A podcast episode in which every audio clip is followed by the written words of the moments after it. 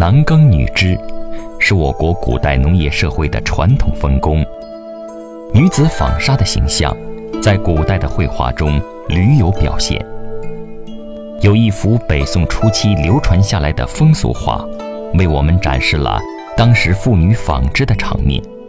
这就是北宋画家王居正的《纺车图》。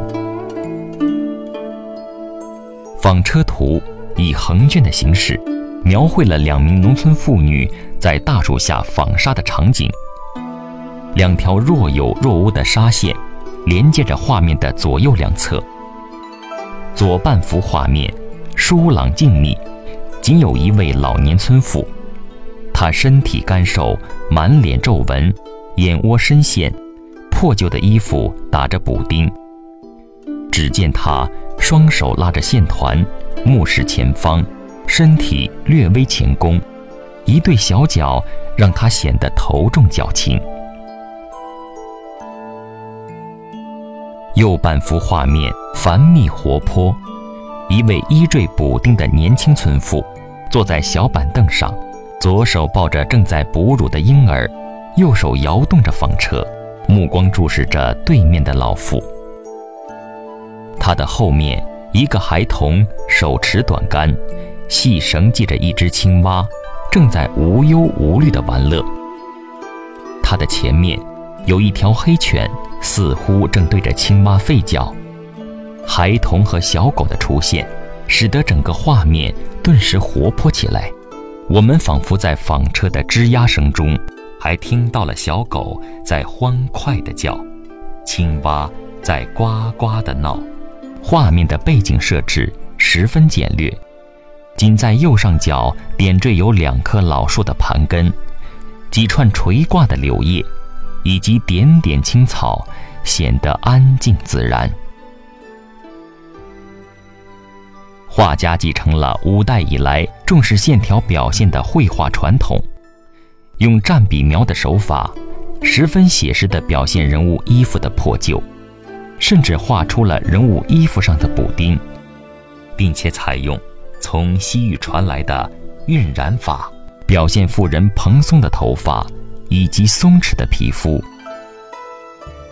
与近代顾恺之、唐代周昉所绘制的相貌娇柔、服饰华丽的仕女不同，这幅绘画中的女性，金钗蓬鬓，纯衣百结，是当时田家妇女辛苦劳作的真实写照。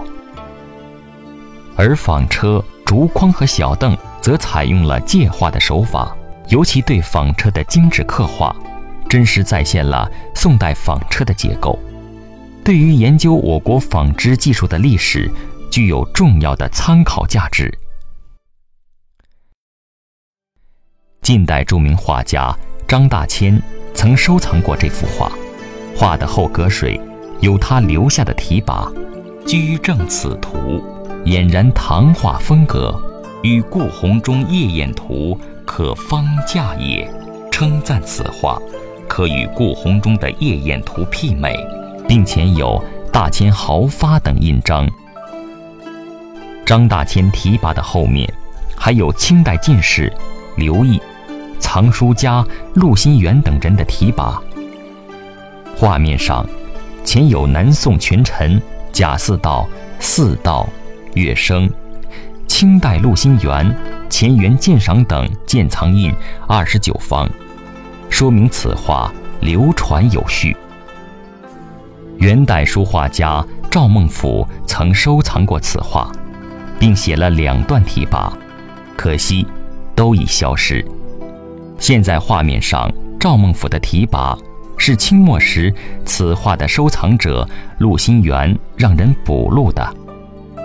从题跋中，我们得知，王居正是著名画家王卓的儿子。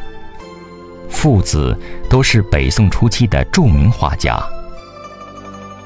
赵孟頫以五十金从燕都购得此画，称赞说：“图虽尺许，而笔韵雄壮，命意高古，精彩飞动，真可谓神品。”赵孟頫还赋诗一首，其中有“田家苦作鱼，札札操车鸣，母子琴纺织，不羡罗绮荣的诗句，点明了此画的主题。